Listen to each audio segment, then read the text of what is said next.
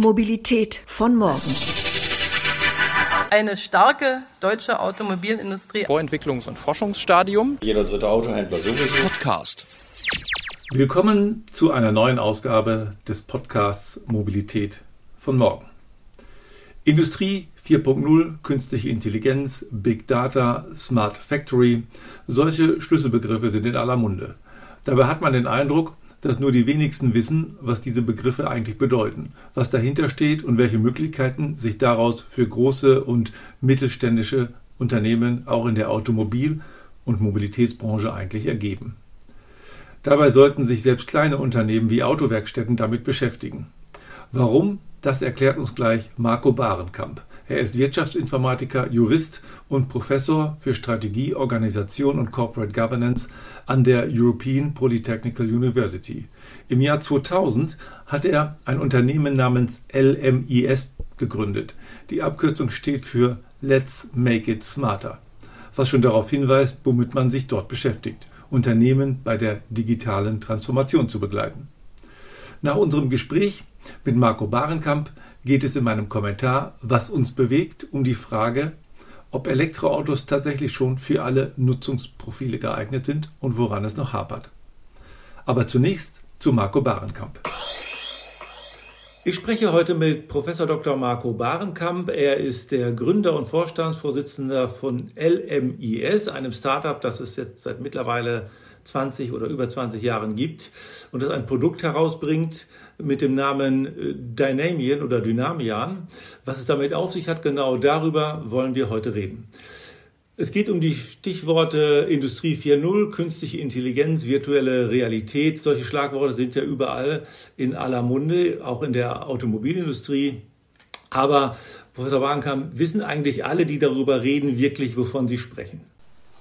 Ja, vielen Dank erstmal für die Einladung. Also tatsächlich ist es so, es gibt natürlich unglaublich viele Annahmen und ich glaube, viele kennen auch die grobe Richtung. Es gibt aber genauso gut auch viele Mythen, was jetzt genau im Zuge der Digitalisierung oder der sogenannten digitalen Transformation jetzt für den Endverbraucher oder für Unternehmen drin ist. Also letztlich äh, sollte man sich darüber bewusst sein, dass die Industrie 4.0 eine intelligente Vernetzung von Maschinen darstellt und man möchte letztlich Abläufe optimieren durch Hinzunahme von Sensorik, Aktorik und natürlich auch Cloud-Lösungen, die in der Mitte stehen. Während die ersten drei Revolutionen relativ plastisch von Dampf, Elektrizität oder Automatisierung getrieben waren, geht es jetzt bei der vierten Revolution halt um Daten. Und man hat sicherlich schon häufiger gehört, dass Daten das neue Gold sind, also letztlich ein Asset, ein Unternehmensasset. Auch wenn man natürlich sagen muss, dass Daten nicht endlich sind und sich sogar eher mehr werden, wenn man sie teilt. Aber dennoch sind sie sehr, sehr wichtig für Unternehmen. Und äh, was man wissen sollte, ist sicherlich auch, dass die Konzepte, insbesondere die der KI, überhaupt nicht neu sind. Um ehrlich zu sein, feierte die KI gerade ihr 65. Jubiläum, weil nämlich, ja, weil nämlich 1956 Wissenschaftler des Dartmouth Colleges sich zu einer Konferenz trafen, um einfach mal darüber zu sprechen, wie denn Maschinen lernen könnten. Und dort wurde dann auch der Begriff der künstlichen Intelligenz geboren. Also von wegen äh, irgendwie New Vogue äh, oder, oder On Vogue. Das Thema ist eigentlich schon unglaublich alt und hat jetzt so eine kleine Renaissance erlebt. Bei den Themen rund um VR oder auch Extended Reality, ähm, was letztendlich ein Überbegriff über VR und AR ist, da hat man tatsächlich gute Möglichkeiten, die Aspekte der realen und der virtuellen Umwelt zu vereinen, was jetzt gerade in Corona-Zeiten extrem wichtig für viele Unternehmen war, da durch die Einschränkungen, die wir ja alle kennen, äh, Fachwissen an den richtigen Ort zur richtigen Zeit gebracht werden konnte, ohne nämlich dorthin zu reisen.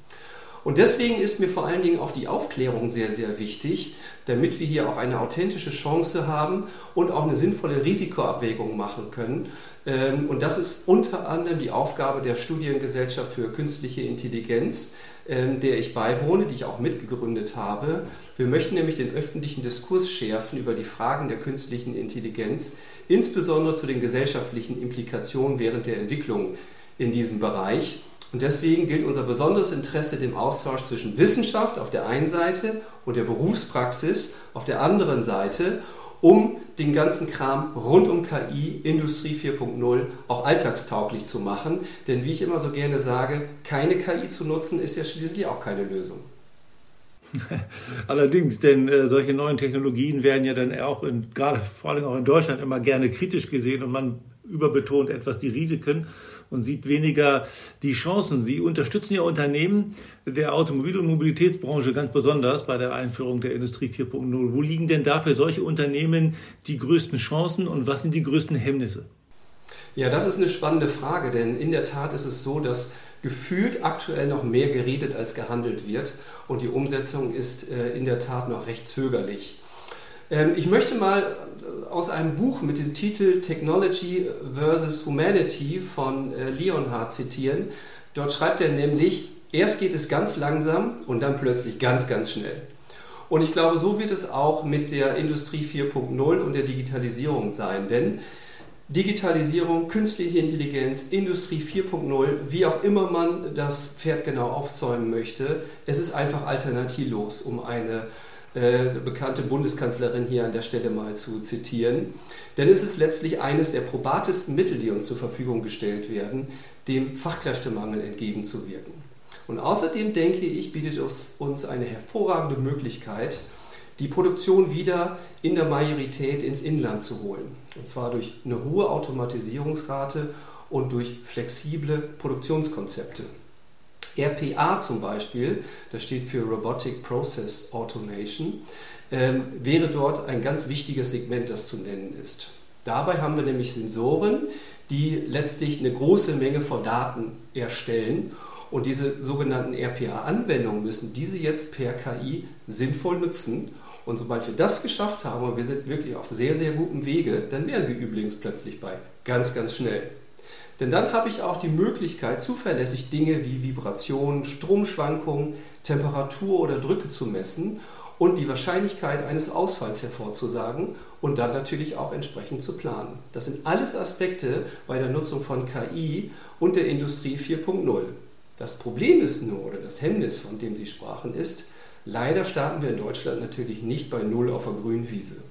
Wir müssen diese ganzen neuen Konzepte in bestehende Konzepte, in den Alltag, in Bestandsprozesse, in vorhandene Infrastrukturen integrieren. Und dabei müssen diese Maschinen natürlich auch ihren Alltag meistern. Das bedeutet, Unsere Infrastruktur ist häufig auch gar nicht darauf ausgelegt, auf diese neuen Technologien. Wir haben Maschinenparks, die sind 30, 40, zum Teil 100 Jahre alt und irgendwie müssen wir hier natürlich dafür sorgen, dass wir auch wirtschaftlich von diesen neuen Technologien partizipieren. Da spricht man auch von Retrofitting. Das bedeutet, dass man dahergeht und ältere Maschinen einfach mit neuerer Sensorik austauscht ähm, um letztendlich dort von diesen Möglichkeiten der Industrie 4.0 zu partizipieren. Aber das ist halt eine völlig neue Domäne und auch die Mitarbeiter, die benötigt werden, um solche Konzepte zu bauen, die müssen erstmal gefunden werden. Und dann haben wir noch das leidige Problem der Sicherheit. Wir haben viele, viele Jahre immer von der IT gesprochen, also der, von der Informationstechnologie. Das heißt also dem ganzen Computernetzwerk, was man typischerweise im Büro findet oder ähm, in der Organisation. Und plötzlich möchten wir auch unsere Maschinen vernetzen. Das heißt, wir sprechen hier plötzlich von sogenannten OT-Umgebungen. Das ist die Operational Technology. Und dort hat man sich jetzt zunächst gefreut, dass man Maschinen mit Sensorik ausstatten und mit einer Cloud-Lösung kommunizieren lassen kann. Und in der zweiten Denkphase hat man nun natürlich identifiziert, dass Cybersecurity hier wirklich ein großes Stichwort ist. Und auch hier schauen wir natürlich, dass die KI uns dabei helfen kann, ähm, mutmaßliche Angriffe oder auch die Urheber durch Mustererkennung zu identifizieren. Es geht ja wohl im Großen und Ganzen auch immer um das Thema Wissensmanagement, Wissenstransfer. Und mir hat mal der Betriebsratsvorsitzende eines großen Automobilherstellers gesagt, das Unternehmen will an das Gold in den Köpfen der Mitarbeiter. Und meine Aufgabe ist es, die Schürfrechte dafür auszuhandeln. Das heißt, natürlich wüsste ein Unternehmen gerne, was der Mitarbeiter weiß, der im Produktionsprozess ja sehr viel näher dran ist als der Werksleiter oder die Ingenieure. Wie gelingt es denn, den Unternehmen das Wissen von Mitarbeitern wirklich zu nutzen äh, und das auch zu erhalten, wenn der Mitarbeiter in den Ruhestand geht oder das Unternehmen verlässt. Ja, das ist sicherlich gerade auch im Kontext des demografischen Wandels eine ganz, ganz relevante Frage. Und ähm, da bleibt es mir eigentlich nur dabei zu sagen, dass ein gutes Wissensmanagement im Unternehmen extrem wichtig ist. Da gibt es glücklicherweise Lösungen, unter anderem auch der Nemien, das zuvor angesprochen wurde, wo Arbeitsabläufe und Prozessdetailwissen konserviert wird und einfach abrufbar gemacht wird. Die KI in der Qualitätssicherung ist da zum Beispiel ein gutes Beispiel. Hier haben wir mit Dynamian auch gerade heute einen Artikel veröffentlicht, wie man eine Endprüfung mit Hilfe von KI durchführen kann. Das heißt, früher hatte man dort vielleicht den Facharbeiter, der ist 40 Jahre im Unternehmen und der konnte ganz genau sagen, ob dieses Bauteil jetzt weiterverarbeitet werden kann oder nicht, weil er wusste, wie es eingebaut wird, ob man einen optischen Makel später im eingebauten Zustand erkennen kann oder auch nicht. Und wenn jetzt dieser Facharbeiter plötzlich nicht mehr da ist, dann ist halt ein wichtiges Wissen, zum Teil auch das USP eines Unternehmens, verloren gegangen. Also gilt es, dieses zu konservieren. Und das kann man sehr, sehr gut auch mit Konzepten der künstlichen Intelligenz machen. Denn je größer die Datenbasis ist, desto besser sind auch die Ergebnisse der künstlichen Intelligenz. Also eigentlich eine super Ergänzung zum Menschen, der nämlich bei ansteigender Datenlast schnell mal die Übersicht verliert, da die kognitiven Fähigkeiten schlichtweg an ihre Grenzen kommen. Unternehmen tun also wirklich gut daran, das seit Jahrzehnten vorliegende Wissen strukturiert zu erfassen und nutzbar zu machen. Ich möchte da an ein sicherlich über 20 Jahre altes Buch erinnern mit dem Titel Wenn Ihr Unternehmen wüsste, was es weiß. Da ist wirklich viel Wahres drin in Bezug auf das Wissensmanagement. Und heute im Zeitalter von KI, Big Data und Cloud ist das auch alles schon wirklich gut umsetzbar. Es muss nur gemacht werden. Mhm. Ein Feld, auf dem Sie es umsetzen wollen oder schon umsetzen, ist ja der Bereich Kfz-Service ein Milliardenmarkt, der immer leicht unterschätzt wird. Ich sage immer, äh, wenn die, wenn allein der Ersatzteilmarkt bei einem großen Fahrzeughersteller wie VW eine eigene Marke wäre, wäre es die zweitgrößte Marke im Konzern. Also das heißt, da ist für die Unternehmen ein Riesenmarkt äh, und natürlich für den, für den Mittelstand, für die mittelständischen äh, Kfz-Werkstätten auch. Äh, Sie beteiligen sich an einem Projekt Autowerkstatt 4.0. Was hat das damit auf sich? Ja, das ist ein äh, KI-Ökosystem zur umfassenden Diagnose und äh, was wir dort schaffen möchten, ist im Wesentlichen einen Paradigmenwechsel einzuleiten von der eher symptomatischen zur ursächlichen Diagnose von Fehlerfällen.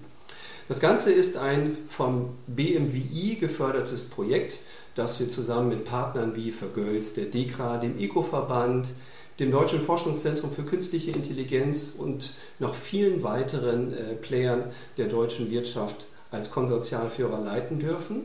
Und wichtig hier ist auch, dass diese Software auf Basis von Gaia X realisiert wird. Das heißt also, die Datensouveränität ist hier eine sehr hohe Prämisse.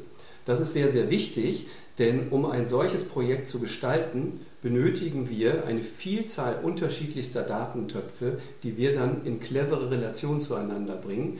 Und diese Daten, wie ich zuvor schon sagte, werden von vielen Unternehmen durchaus als Asset angesehen.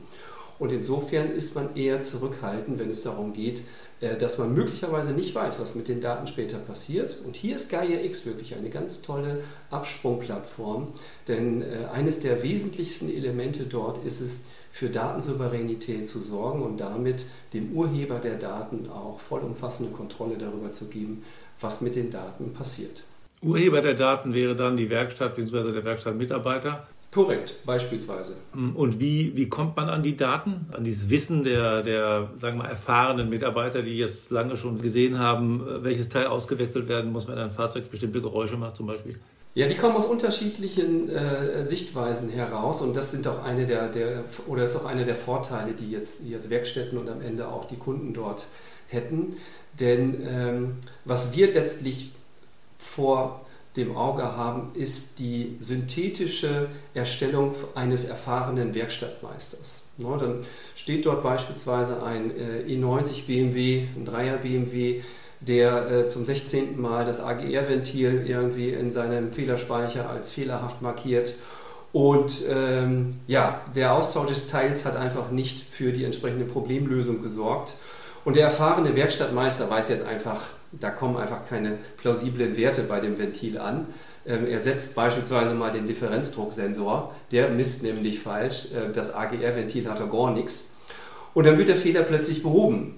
Und das sind diese Erfahrungswerte, die wir mit Hilfe der KI versuchen zu konservieren. Und dafür ist es unsere Aufgabe, auf der einen Seite viele unterschiedliche Datentöpfe zu einem äh, zusammenzufassen, um möglichst viele Sichtweisen auf diesen Sachverhalt zu haben. Das können also äh, Reparaturanleitungen sein, das können Feedbackschleifen der Werkstätten sein, das können Ersatzteilbestellungen sein, das können aber auch äh, beispielsweise Puma-Maßnahmen aus dem BMW-Hause sein, um jetzt mal eine zu nennen. Das heißt also, wir haben dort unterschiedlichste Datentöpfe und die künstliche Intelligenz soll jetzt in die Lage versetzt werden, aus diesen fragmentierten Daten zusammenhängende ursächliche Prognosen zu erstellen.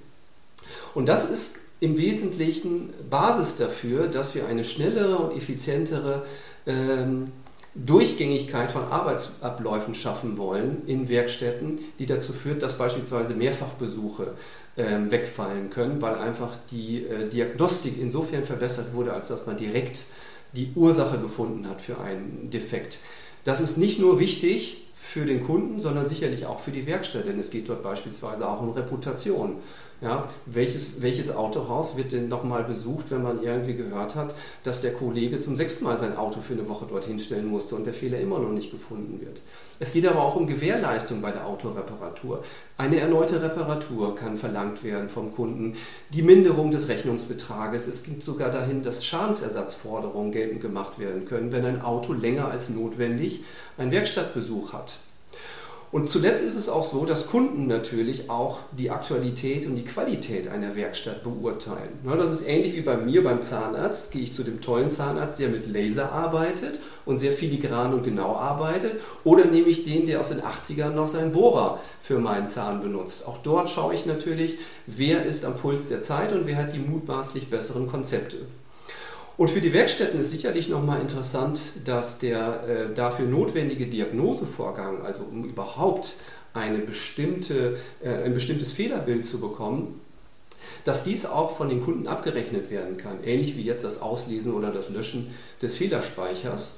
Und es ist sogar so, dass wenn Unternehmen äh, oder Werkstätten äh, sich bereit erklären, ihre gesammelten Daten auch wieder unserer Lösung zur Verfügung zu stellen, dass sie auch dafür incentiviert werden, also sogar ein neues äh, Geschäftsmodell sich daraus entwickelt, nämlich durch die Erschaffung von Daten, nicht nur durch die Reparatur von Autos, wie es möglicherweise vorher der Fall war. Das heißt, es wird hier ein Schwarmwissen produziert, wo also viele hunderte, möglicherweise tausende Werkstätten einzahlen und äh, sich daran beteiligen und die davon auch sogar finanziell profitieren. Spannend.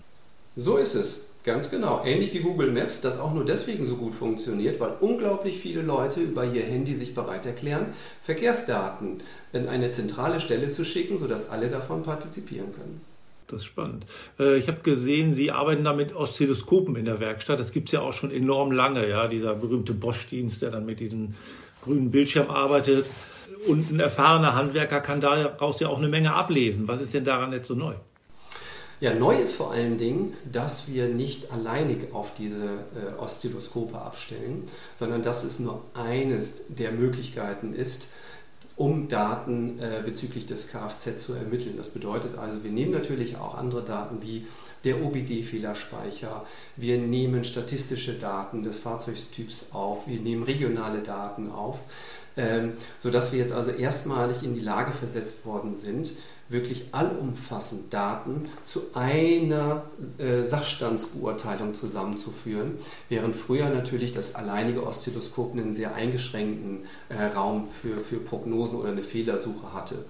Aber das ist auch tatsächlich der Vorteil, denn dadurch, dass wir hier auf altbewährte Hardware zurückgreifen, haben wir natürlich ein hohes Projektrisiko minimieren können. Und es geht auch darum, dass natürlich die Menschen, die es später benutzen sollen, auch zum Teil altbewährtes vorfinden im Doing und lediglich hinter der Bühne jetzt plötzlich die neumodischen KI-Sachen passieren, die dazu führen, dass eine, ein Ergebnis oder eine Prognose, ein Werkstattreparaturvorschlag vielleicht etwas zielführender ist als noch vor 20 Jahren. Denn das ist ja auch ein Thema bei den Werkstätten, die ja ohnehin mit jedem neuen Fahrzeugmodell viel investieren müssen in neue Technologien, in neue Diagnosegeräte.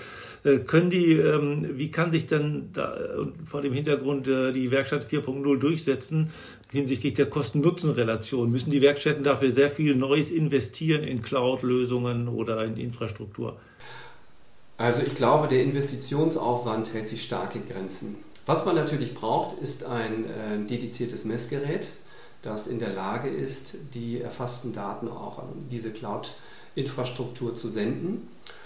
Und eben dies sorgt dafür, dass man auch eine sogenannte Subscription haben muss. Das heißt, man muss sich einmal bei dieser Cloud äh, bei diesem Cloud-System angemeldet haben und einen kostenpflichtigen Zugang beantragt haben. Dieser monatliche kostenpflichtige Beitrag, das sind wirklich Peanuts. Ähm, das äh, Hardware-Gerät, das benötigt wird, um die Daten zu erfassen, ähm, werden auch in einem sehr überschaubaren vierstelligen Bereich sein, sehr kleiner vierstelliger Bereich. Der dürfte sich extrem schnell amortisieren, weil wir verschiedene Quellen der Incentivierung und damit des Return of Investments haben. Zum einen sieht das Geschäftsmodell vor, dass die Werkstatt auch durchaus diesen Diagnosevorgang abrechnen darf. Ähm, das bedeutet also, dass der Endkunde, der äh, in der Werkstatt ist, einen äh, Teil dieser Kosten bereits trägt und sobald ich dort mein Return of Investment überschritten habe, wird damit sogar aktiv Geld verdient. Dann haben wir auf der zweiten Seite den direkten Vorteil, dass wenn eine, eine Werkstatt sich bereit erklärt, die erfassten Daten auch wieder ähm, der künstlichen Intelligenz zur Verfügung zu stellen, sie auch dafür incentiviert wird. Das heißt, auch hier kann es dazu kommen, dass es ein echtes äh, Einnahmemodell wird, diese Reparaturdurchführung äh, nochmal zu dokumentieren. Das wird alles automatisiert gemacht. Man muss nur den Haken setzen, dass man die Daten auch zur Verfügung stellt, ähnlich wie das beispielsweise bei meinem Handy ist. Und dann ist es natürlich noch so, dass meine Effizienz äh, in der Werkstatt dramatisch verbessert werden soll. Ja, ich werde also viel schneller in die Lage versetzt, eines, ein funktionierendes Pkw dem Kunden wieder zurückzugeben, da diese repetitiven äh, Wechsel, von denen ich gerade sprach, in der Regel natürlich nicht vom Kunden vergütet werden. Also habe ich als Werkstatt gerade bei den in Deutschland teuren Personalkosten ein hohes Interesse daran, die investierte Zeit maximal effizient einzusetzen. Und das können wir durchaus mit einem solchen System unterstützen. Wie können denn kleine und mittelständische Unternehmen äh, KI nutzen, wenn selbst große Konzerne mit der Umsetzung äh, Schwierigkeiten haben? Brauchen die jemanden, der sich besonders gut mit IT auskennt? Brauchen die einen C, äh, CIO oder irgendwas in der Richtung? Oder kann das jemand, der eigentlich eher so aus dem Bereich Mechatronik kommt, auch? Ja, also grundsätzlich kann der das auch, denn die Kunst liegt letztlich darin, einen konkreten Ansatzpunkt in seiner Domäne, in seinem Umfeld zu finden. Und viele machen, glaube ich, den Fehler, sie möchten zu groß starten und dann verlieren sie sich in der Komplexität des Problems und starten lieber erstmal gar nichts. Daher ist unsere Prämisse in aller Regel Think Big, aber Start Small and Iterate Often. Das heißt, im kleinen, beherrschbaren Kontext anfangen und dann ganzheitlich denken, um sukzessive mit der Menge der Teilerfolge auch ein größeres Problem ähm, umsetzen zu lassen.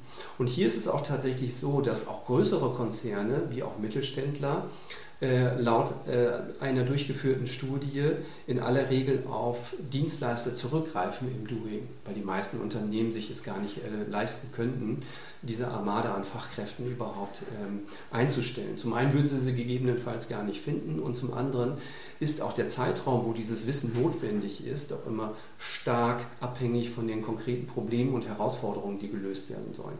Insofern ist es, glaube ich, wichtig, jemanden zu haben, der offen für diese Technologien ist, auch weiß, welche Probleme oder welche Herausforderungen auf Basis von KI lösbar wären und dann im Dialog mit einem gescheiten Dienstleister steht, der dann das Problem partnerschaftlich mit dem Unternehmen löst. Und damit, glaube ich, schafft man es doch, diese neuen Konzepte auch für sich im Unternehmen greifbar zu machen.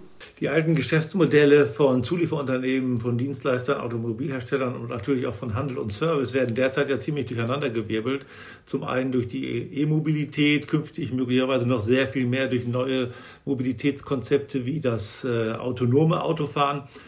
Äh, die rütteln ja an den Fundamenten der alten Geschäftsmodelle. Wie wird sich die Branche noch wandeln? Was kann KI noch tun, um diesen Wandel mitzugestalten?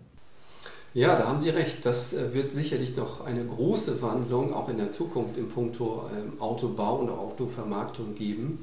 Denn wenn man sich mal äh, plastisch darstellt, wie es früher aussah, da hatte ich doch primär ein Auto mit ein bisschen Computertechnik. Also ich komme noch aus einer Zeit, wo man noch mit einer Fühlerlehre Ventile eingestellt hat und man mit Plus und Minus echt viel managen konnte in der Bordelektronik. Heutzutage hat man ja primär einen Computer, der so ein bisschen Hardware drumherum hat, wie ein Lenkrad oder vier Räder. Das heißt also auch die Konzepte der Vermarktung, die Digitalisierungskonzepte, die haben sich völlig von denen unterschieden, wie sie halt äh, in der Vergangenheit gemanagt wurden. Das heißt, Features werden jetzt plötzlich digital zur Verfügung gestellt. Ähm, ich kann Zubehör, also echtes physisches Zubehör quasi nachträglich über mein Handy freischalten, sei es die Sitzheizung auf der Rückbank oder nochmal äh, weitere 60 PS im Motorraum. Ähm, Darüber hinaus gibt es digitale Services wie Karten, äh, Zugriff auf Mobilphone-Funktionalitäten, Integration von Spotify und WhatsApp in meinen Automonitor sind kostenpflichtige Abo-Modelle, die sich die Hersteller derzeitig schon ähm, zunutze machen, um einfach auch fortwährendes Business mit ihren Kunden zu machen. Und das alles hat am Ende aber auch dafür gesorgt, dass sich die Mobilität als solches verändert hat. Also die Autokonzerne heutzutage verkaufen aus meiner Sicht gar nicht mehr primär Autos, sondern sie verkaufen Mobilität. Sie sagen ihren Kunden, wir sorgen dafür, dass du von A nach B kommst und zwar so, wie du das gerne möchtest. Und das heißt heutzutage, das sehe ich auch an meinen Kindern, gar nicht mehr unbedingt, dass der sehnlichste Wunsch mit 18 das eigene Auto ist, sondern meine Tochter freut sich genauso, wenn sie in Hamburg einfach mal ein schickes Auto für einen Tag mieten kann, äh, dieses Auto per App bestellt und öffnen kann und es dann im Wesentlichen dort wieder abstellen kann, äh, wo sie dort angekommen ist. Na, das sieht man auch an Konzepten wie Free Now, was ja mit Daimler und BMW beispielsweise sehr, sehr äh, populär ist. Und das sind alles so prägnante Aspekte der Digitalisierung und der künstlichen Intelligenz, dass dort wirklich extrem viel passieren wird, wie beispielsweise eine KI, die in Abhängigkeit des Fahrverhaltens auch durchaus Versicherungspolicen beziffern kann. Mhm. Ja, da gibt es schon Tarife, die messen, wie jemand fährt und dann äh, ihm Bonus- oder Maluspunkte äh, auf, ja. äh, aufdrücken. Ja, naja, klar. Genau gibt es. Ja, in reifen Industrien scheitert ja die Digitalisierung oft daran, dass man nicht die richtigen Fachkräfte findet. Also ein junger Softwareingenieur äh, will vielleicht nicht unbedingt im Bereich Autoservice arbeiten oder bei einem großen Autohersteller anfangen, sondern ein Startup gründen oder äh, denkt vielleicht eher an Silicon Valley als an äh, Stuttgart äh, Feuerbach. Ähm, was kann denn die Branche tun, was können Unternehmen tun, um diesen Mangel an guten IT-Kräften, äh, äh, um dem Herr zu werden? Ja, auf der einen Seite natürlich die Konzepte der Digitalisierung nutzen, wie wir eingangs schon festgestellt haben. Die KI kann hier sehr, sehr viele repetitive und nicht besonders anspruchsvolle Aufgaben, glaube ich, in guter Qualität mittlerweile selber durchführen. Das, hat, das löst zwei Probleme. Auf der einen Seite ähm, brauche ich für diese eher trivialen, repetitiven Aufgaben kein Fachpersonal was auf der anderen Seite sich im Zweifel auch nicht gerade begeistern ließe für diese eher trivialen Aufgaben. Und auf der anderen Seite muss ein Unternehmen heutzutage, glaube ich, auch extrem flexibel sein und beispielsweise auch Lebensläufe äh, interessiert betrachten, die vielleicht ein wenig außerhalb der Norm sind. Denn äh, auch aus meiner Erfahrung kann ich sagen, dass gerade die Menschen, die einen nicht perfekten Lebenslauf haben, die dort Ecken und Kanten haben, häufig die Menschen sind, die es geschafft haben, echte Probleme des Alltags zu lösen, äh, während vielleicht Menschen, die da viel mehr Zeit an, an, an theoretischen Aspekten verbracht haben, ihre Qualität eher daran sehen, Probleme vor allen Dingen zu formalisieren. Soll also bedeuten, dass äh, Menschen, die echte Probleme nachweislich in ihrem Lebenslauf zu lösen äh, scheinen, auch möglicherweise im Unternehmen durchaus Lösungsfinder sind, auch wenn sie äh, von ihrem Ausbildungsgrad oder von ihrer Herkunft vielleicht nicht dem Idealbild dessen entsprechen, was man sich für einen Job vorstellt. Des Weiteren ist es, glaube ich, wichtig, ein spannendes Unternehmen als solches zu sein. Ja, das bedeutet, ich müsste schon innovative Konzepte verfolgen. Das heißt also zum Beispiel bei einem Automobillieferanten, also Hersteller, ähm, Augmented Reality zu benutzen, wenn es darum geht, Assimilierungsschritte äh, durchzuführen. Oder auch äh, die Nutzung von KI, wenn es zum Beispiel darum geht, jemanden, der für digitales Marketing eingestellt wird, ein sinnvolles Automated Marketing, also Marketing Automation auf Basis von KI zur Verfügung zu stellen, damit er seinen Job einfach richtig ausführen kann. Das heißt also eine KI-basierte Identifikation von äh, Zielgruppen, äh, von Reichweiten, damit also die Aufgabe eines solchen Menschen nicht mehr ist, die Daten zu ermitteln, sondern mit ihnen zu arbeiten und sinnvolle Prognosen und Lösungen zu schaffen. Und ähm, ja, wie ich gerade schon sagte, ähm, letztendlich ist die KI und auch die Digitalisierung dort ein ganz, ganz wichtiger Aspekt.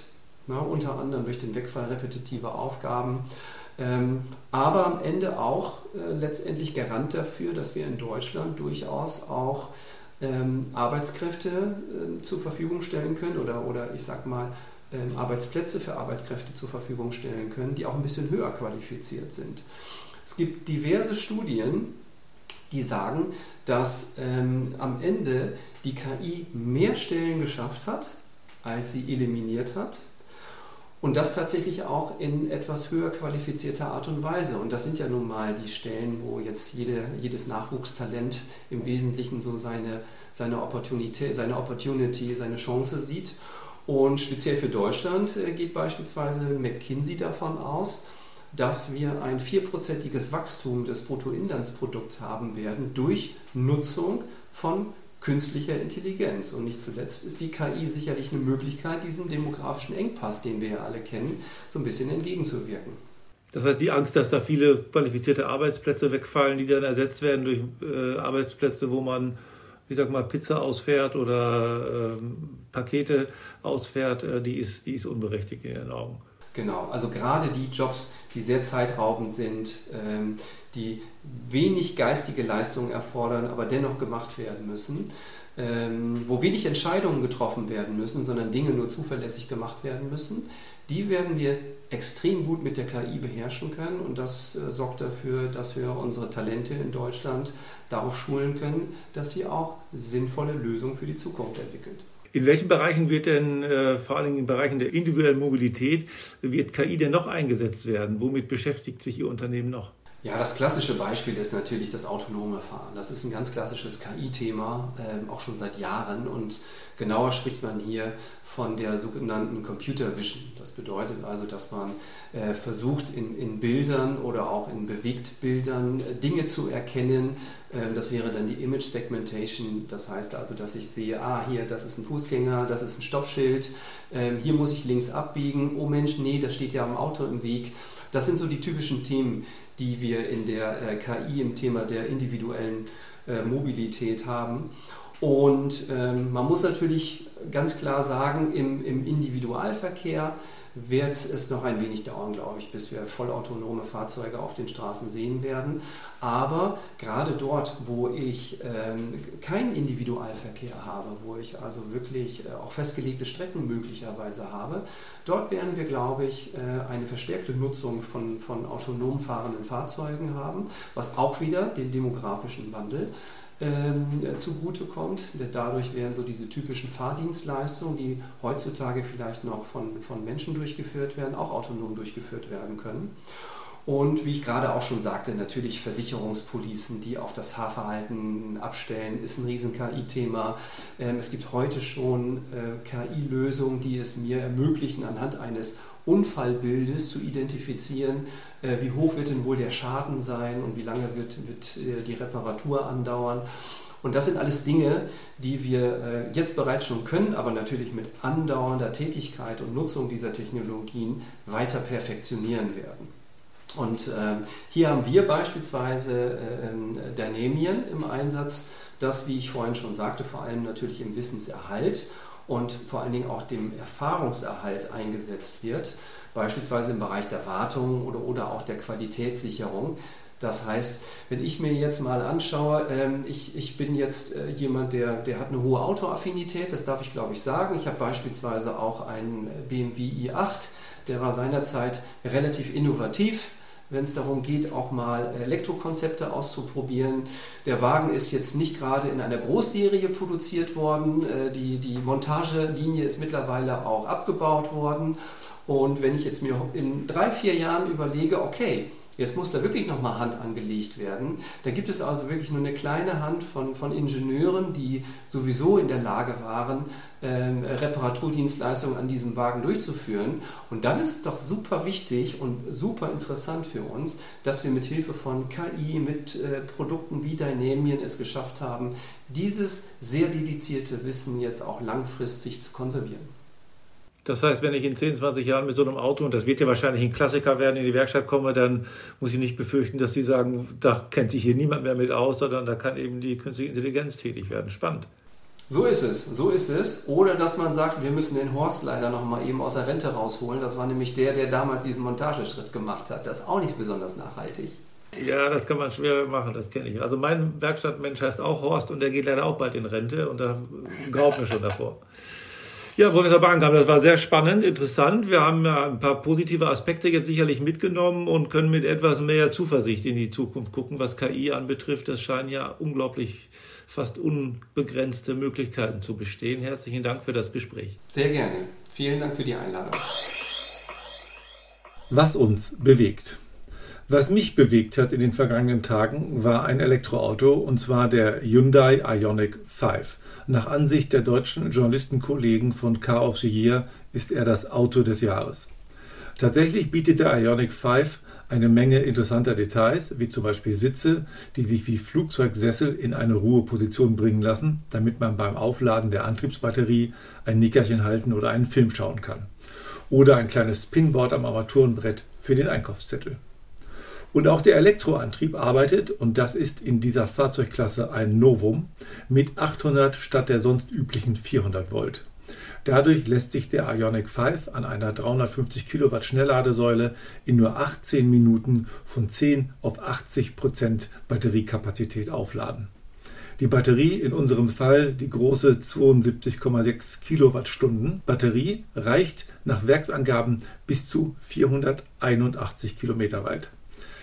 Mal abgesehen vom Preis, dieser Hyundai kostet rund 50.000 Euro, was ja auch schon mal ein Wort ist, fragt man sich doch, ob das nicht das Elektroauto ist, das auch für Viel- und Langstreckenfahrer funktioniert. Was hindert einen eigentlich noch daran, damit in Urlaub zu fahren oder seinen Vertreterjob zu erledigen? Die Antwort lautet die Realität, weil diese Zahlen nämlich leider nur auf dem Papier stehen. Das gilt übrigens nicht nur für den Ionic 5, sondern eigentlich für alle Elektroautos. Die höchste Reichweite, die das Fahrzeug bei mir angezeigt hat, waren 312 Kilometer, nicht 480. Das kann natürlich auch an den einstelligen Temperaturen liegen, die hier derzeit vorherrschen. An meiner Fahrweise liegt es jedenfalls nicht, denn die war eher defensiv. Ich bin kein einziges Mal schneller als 130 gefahren. Rechnen wir also jetzt mit 312 Kilometern Reichweite. Superschnelles Laden funktioniert aber nur bis zu einer Batteriekapazität von 80 Prozent. Das bedeutet, man fährt an einer Schnellladestation an der Autobahn mit 250 Kilometern Reichweite los. Das sind nämlich 80 Prozent von 320. 250 statt 480. Und so geht's weiter. Denn die nächste Schnellladestation liegt leider nicht genau in 250 Kilometern Entfernung, sondern vielleicht in 220 oder 260. Also muss man eben die frühere nutzen, die in 220 Kilometern Entfernung liegt. So werden aus der theoretischen Reichweite von 480 gerade einmal knapp die Hälfte. Das ist eben nicht genug, wenn man regelmäßig weite Strecken fährt.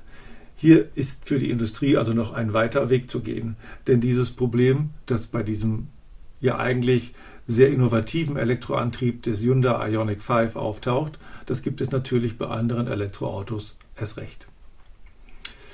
Hilfreich wäre es übrigens gewesen, die Hyundai-Entwickler hätten ihrem Ioniq 5 ein Navigationssystem mitgegeben, das eine vernünftige Routenplanung mit sinnvollen Ladepausen anzeigt. Das tut dieses System nämlich leider nicht. Mit Hilfe künstlicher Intelligenz dürfte das doch heute kein Problem mehr sein, nicht wahr, Marco Barenkamp? Aber das kommt ja vielleicht noch, ob mit seiner Hilfe oder mit der Hilfe anderer Entwickler. Herzlichen Dank, dass Sie wieder zugehört haben und bis zum nächsten Podcast Mobilität von morgen. Ihr Guido Ranking. Mobilität von morgen.